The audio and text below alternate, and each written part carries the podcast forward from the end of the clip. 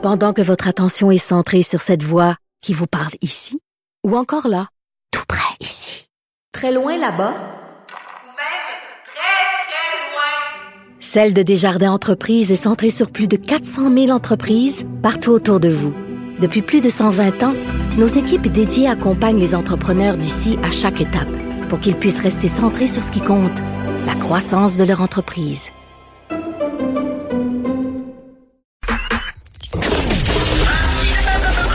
Martino, souvent imité, mais jamais égalé.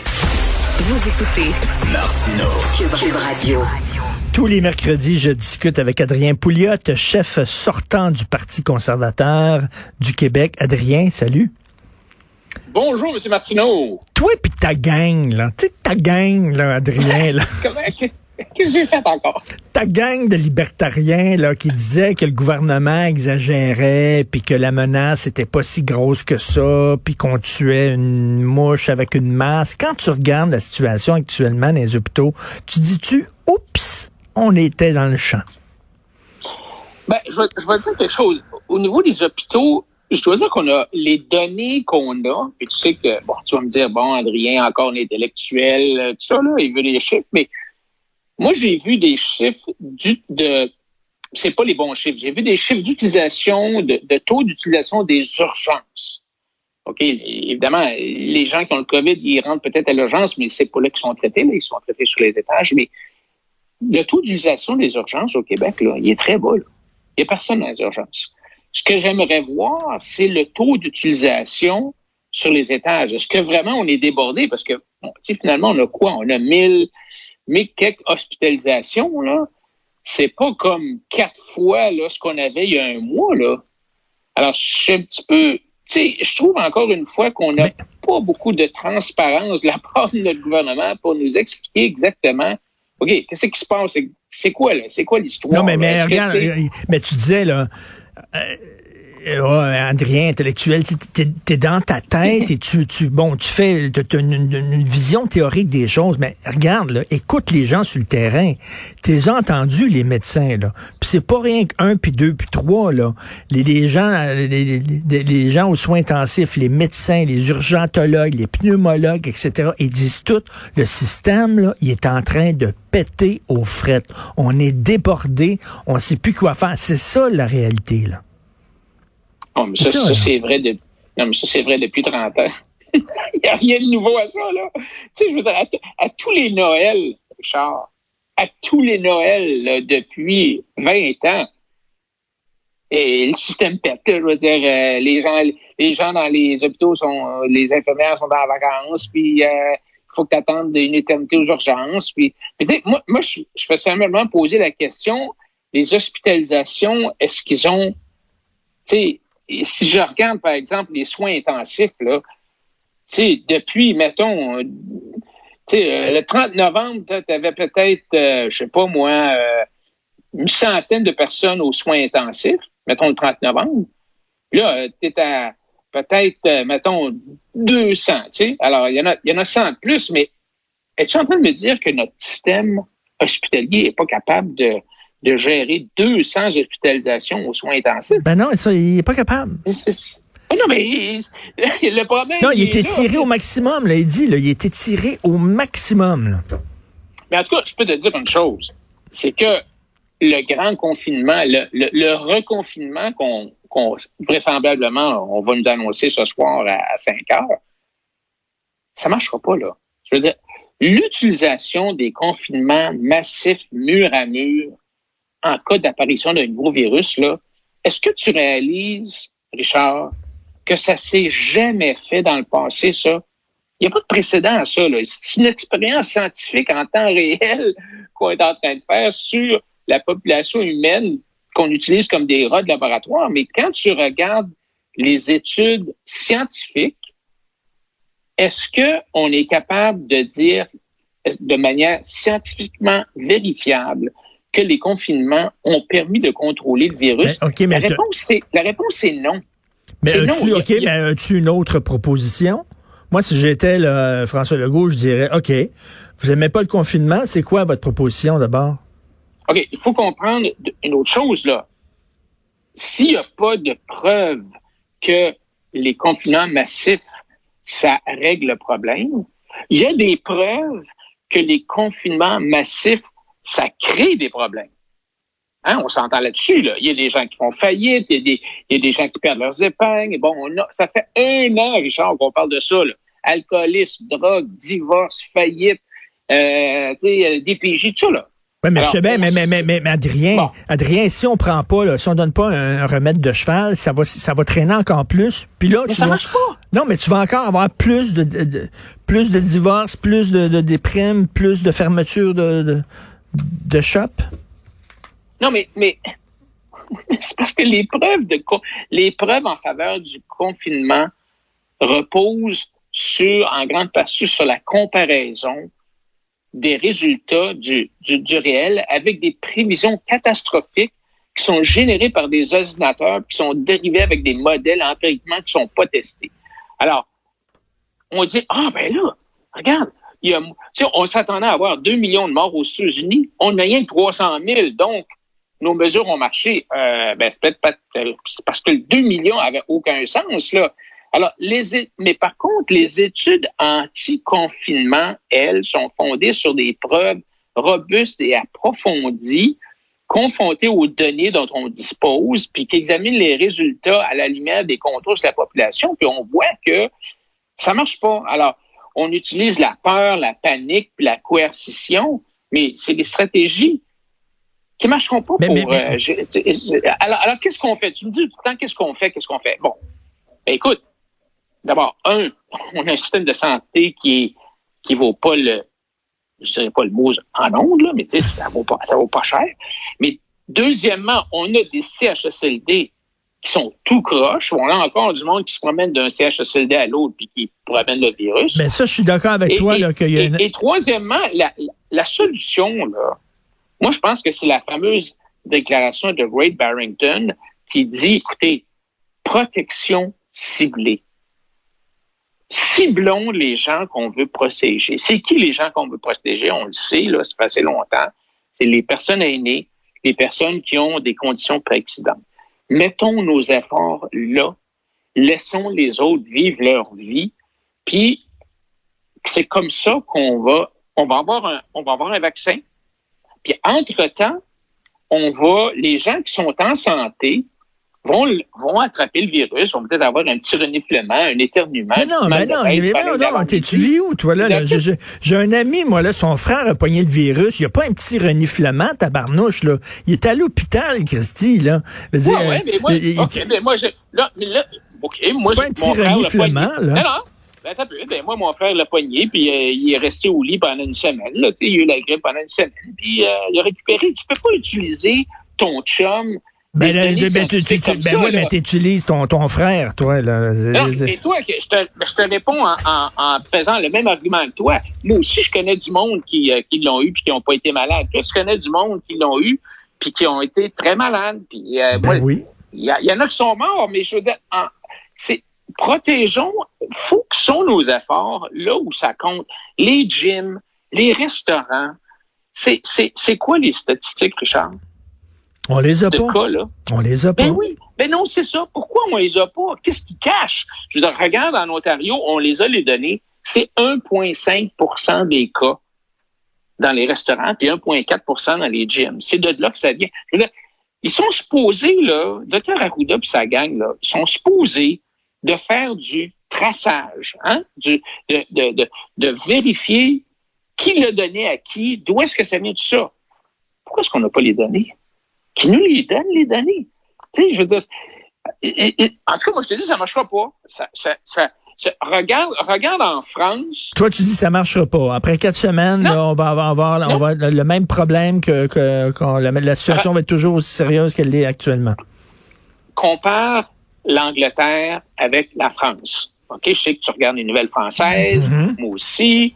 Bon, en France, là, les cas, là, ils sont à peu près flats. Là. Ça n'a pas eu vraiment d'augmentation depuis un mois. OK? Est-ce que tu vas me dire, ah ben oui, c'est ça, parce que les Français ont respecté les mesures. Hein? Ils, ont, respecté les mesures, puis ils se sont mis là, serrer les coudes, puis ils ont mis les masques, et puis la distanciation, tout ça. Juste de l'autre bord, en face, là, en Angleterre, ça a explosé. Les cas ont explosé. Est-ce que c'est parce que les Anglais ont décidé de faire le party? C'est-tu pour ça? Non. On ne sait pas. La réalité, là, c'est que le virus va où ce qu'il veut. On n'est pas capable de le contrôler. Et comme disait moi, je, Mais le principe, pense que- je le principe de docteur- précaution vaut mieux prévenir Non, que ça guérir. Marche pas. Ça marche Ah, ça, pas. ça marche Regarde, pas. Le docteur Anderson, qui a éradiqué la maladie la plus acclamée du 20e siècle, OK, qui est la variole, lui, là, et qu- quand il a, vu en 2006 que sous l'ordre de l'administration Bush, on avait mis sur pied un plan en cas de pandémie qui ressuscitait la vieille idée de quarantaine, de fermeture, de confinement. Il a dit, hey, un instant, là, ça n'a aucun sens, cette affaire-là. Moi, je le sais, j'ai réussi à éliminer la variole et la réponse à un virus, ce n'est pas de fuir, ce n'est pas de se cacher, ça ne marche pas. L'expérience a montré que les communautés qui sont confrontées à des épidémies réagissent le mieux et avec le moins d'anxiété lorsque le fonctionnement social normal de la communauté est le moins perturbé. Ad- possible. Adrien, Adrien, dans le temps, dans le temps des fêtes, là, là, il y a eu une explosion de cas. Euh, dans le temps des fêtes, on dit que c'est parce qu'il y a eu des relâchements dans le temps des fêtes. Penses-tu que c'était res- penses-tu que c'était responsable de la part de ton candidat à la chefferie, Éric Duhem, qui a fait une, une il a lancé une pétition pour pouvoir euh, faire des rassemblements de groupes, une dizaine de personnes dans le temps des fêtes? Ça, penses-tu, compte tenu de ce qui s'est passé, compte tenu de la situation actuelle, penses-tu que c'était responsable de faire ça? De dire, hey, on devrait faire des, des parties de famille, puis de, de se rassembler dans un appartement à 10. Richard, est-ce que tu es en train de me dire que les cas ont augmenté au Québec parce que le monde a violé les règles puis a fait des parties sans bon sens entre le 20 et le 25 décembre? Je sais Ben- pas si tu t'es promené. T'es-tu promené, toi, dans les rues le 25 décembre? Il n'y a pas un chat. Il y, avait Non, ils, ils- ils dans ont pas les fait, ouais, pas les parties dans les rues, là. Ils ont fait les parties dans les veux- maisons, là. Non, mais... c'est- Là, mais là, vrai, là, là, tu dis, là, C'est pas vrai qu'il y a eu, c'est pas vrai qu'il y a eu une, une violation massive des, des règles euh, de, de, de distanciation sociale et tout ça pendant les fêtes. ben, Oui, il y a eu des 50, sont- 50 des gens ont Oui, dit qu'ils ont eu un mais- relâchement puis qu'ils n'ont pas respecté les consignes. Non, non, c'est pas ça. Wow, wow, wow, wow, wow. C'est pas ça qu'ils ont dit, là. 50% des gens ont dit qu'ils ont vu quelqu'un de leur famille.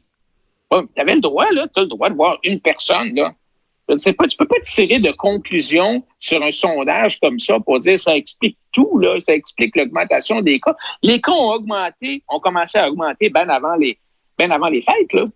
OK, fait que toi, là, les cas augmentent, le système est en train de péter, puis toi, ta solution, c'est de dire, hey, on ouvre.